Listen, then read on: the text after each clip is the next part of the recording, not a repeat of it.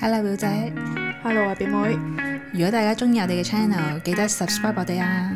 仲要記得 follow 埋我哋 IG 九 F dot is not easy。新年咧，你屋企人有冇話啊？你唔好做呢樣，唔好做嗰樣，你有冇成日都聽啊？ 冇啊，你真係個好自由嘅角度啊！係 啊，我喺屋企，我媽成日都叫我，你唔好做呢樣，你唔好做嗰樣咁樣啦。大個咗嘅時候咧，已經少咗噶啦。咁我就想同大家分即享系下，阿媽會少咗講呢句，即係定佢係好你似少咗聽啊。佢覺得你應該，我講咗咁多年，你應該知啦， 係嘛？唔係咯，佢覺得係嘥氣啊，即係講你。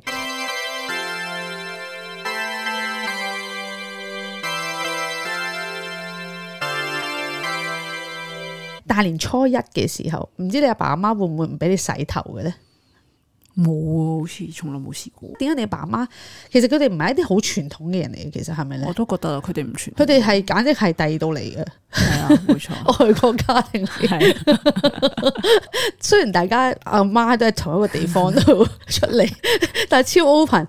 佢唔會規限啲仔女同佢個新抱嘅，可能同你阿媽傾偈嘅時候就會迎合翻，就會講下呢啲啫。哦但係佢真係冇任何嘅規限，佢俾你哋冇任何嘅規係限啊，但係你咁樣佢自己其實有做，只不過佢冇要求你哋去咁做咧。佢有做都可能係我全部人都做啊，或者係嗰個傳統做啊，咁就做啦咁樣。或者做下啦，即係我覺得佢係咁樣咯，係咪啊即係佢唔係真係覺得做咗有啲乜，或者佢冇細心去諗過究竟做嚟係為有啲咩嘅。咁我我自己屋企啦，即係比較多呢啲規矩啦。譬如逢年初一我都唔可以洗頭啦，咁所以我哋就要喺年三十之前嗰晚咧係盡早翻到屋企。過咗十二點就唔可以。係啦，哦咁 OK 以前咧我哋新年都會出去玩噶嘛。係咯，連行年宵啊，咁你會好夜，咁你就要趕住急急腳咁樣翻去，佢就會真係望住喺廳嗰度，佢係要如果真係係洗咗咁點啊？咁即係佢出到嚟，我就要鬧啊！即係你都唔想帶嚟無啦啦俾我開年啊，大佬 啊！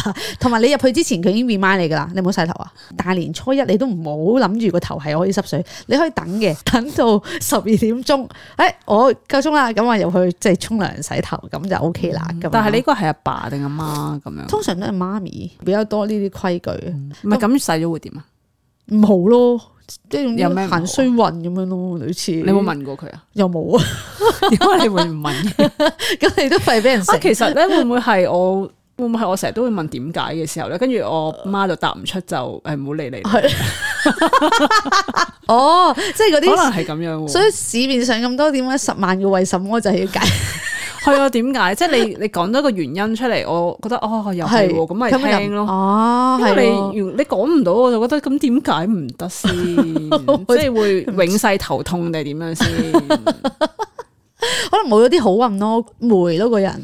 即係你因為水係會令到人好精神，應該係要洗乾淨晒咁樣噶嘛。嗱，佢就係啦，你年三十你就要洗乾淨，因為咁我知啦。大年初一你要洗走啲旺氣啊，所以你唔可以喺哦年即係三總之係年初一你就會好旺噶啦，已經係 啦係啦，哦，OK 即係你要年三咁十沖涼就都唔做俾咗。啦，哦，咁我唔知喎，碌柚葉沖涼啦，即係就咁擺喺度就得啦。掛咗個花灑嗰度咯。即係總之我沖涼嘅時候，啊，其實好係喎、啊我覺得某一啲嘅植物咧，係真係有幫你清理你低嘅 energy 嘅作用啦。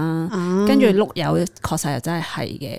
一年嘅尾聲嘅時候，你將你嘅身上面嘅所有低 energy 嘅嘢全部掃走，其實係一件好事嚟嘅。確實係啊啊，跟住我就出去同佢講，哇，真係好舒服啊咁樣。跟住佢就沾應該沾自係喜有冇香味㗎？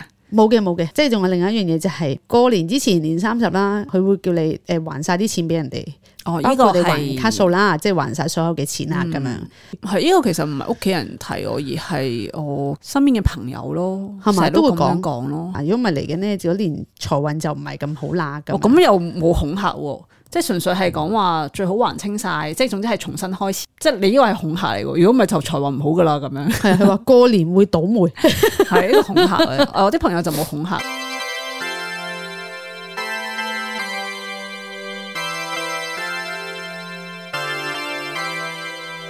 過年嘅時候你唔好掃地，一掃就瀨嘢噶啦。咁又冇過年嘅時候你唔可以打爛嘢，冇喎，我屋企都唔可以打爛嘢 噶，你唔會特登打爛嘅 話即係真係唔小心，啊真哇係係咯真係你唔小心都冇辦法噶嘛，冇辦法。跟住佢就係唯有喺側邊好似念經咁啦，花花開開富富貴貴啊，係落地開花，花開富貴，即係類似嘅呢啲。我諗全部都相信運氣嘅事，我唔肯定啊。我媽原已經同我講，喂，我今晚即係換晒套新衫啊！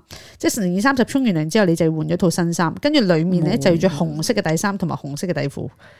即係你年年都係咁嘅。我冇做嘅，哦，即係買新鞋會唔會過年呢？嗯，可能細個阿媽俾錢我哋買咯，大個咗就冇大啦個。咗就冇咯。係哦，啊佢都冇叫我哋一定要買對新鞋啊、新衫啊，呢啲都冇。咁你知唔知點解要買對新鞋啊？新年嗯，全部嘢都係新啩。一嚟全部嘢都係新啦，第二就係因為新一年呢，你係要着對新鞋去踩小人，吓，係啦，你有咁多小人 咩？唔係都踩下啦，點解新鞋就可以踩小人，舊鞋就唔可以踩小人啊？真係答唔到你喎，呢個為什麼？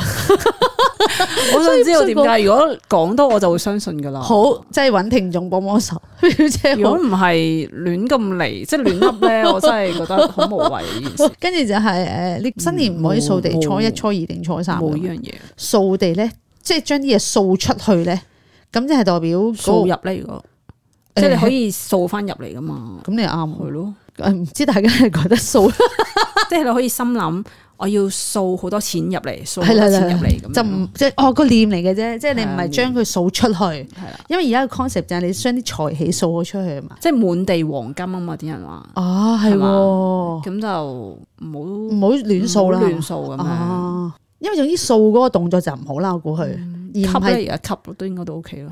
吸吸你係吸咗 落個誒個機入面噶嘛，你仲要保留住啲黃金喺嗰個誒吸塵機入裏面，所以 OK 即係嘅。你唔好賭，只 係啊要你唔賭， 你去賭黃金。係啊，都喺嗰度叫喺度係。我哋買緊吸塵機廣告， 即係吸 OK。係啦。吸落哦去，就唔好掃啦，大家。或者掃咗唔好抌垃圾哦 咯，儲喺個垃圾桶嗰度咯。啊，全盒一定要全滿。嗯咁樣你成年都好富足噶啦。要有嗰啲誒呃瓜子啊、糖果好啊。似冇聽過呢個，係你屋企有冇全盒呢件事先？好耐都冇咯。瓜姐係我媽自己常誒一年四季都會 食，但係佢唔會擺全盒。哦，OK OK。細個嘅時候咧，我連可能講一啲恭賀嘅説話咧，我都覺得好尷尬嘅。我唔知有冇覺得，即係恭喜發財啊，即係身體健康啊，即係我有，我都會覺得。咁咁我而家反而覺得唔尷喎。中學同埋出嚟做嘢，即係可能廿零歲嘅時候就會覺得尷尬咯，都唔知係邊一年我係好似放開咗呢個尷尬咁，我覺得我覺得係一個祝福嘅時候咯。哦當佢俾一個祝福你，紅色嘅利是都會回向翻一啲祝福俾佢咯，就係、一啲祝賀嘅説話。啊咁嘅時候我就唔尷尬咯。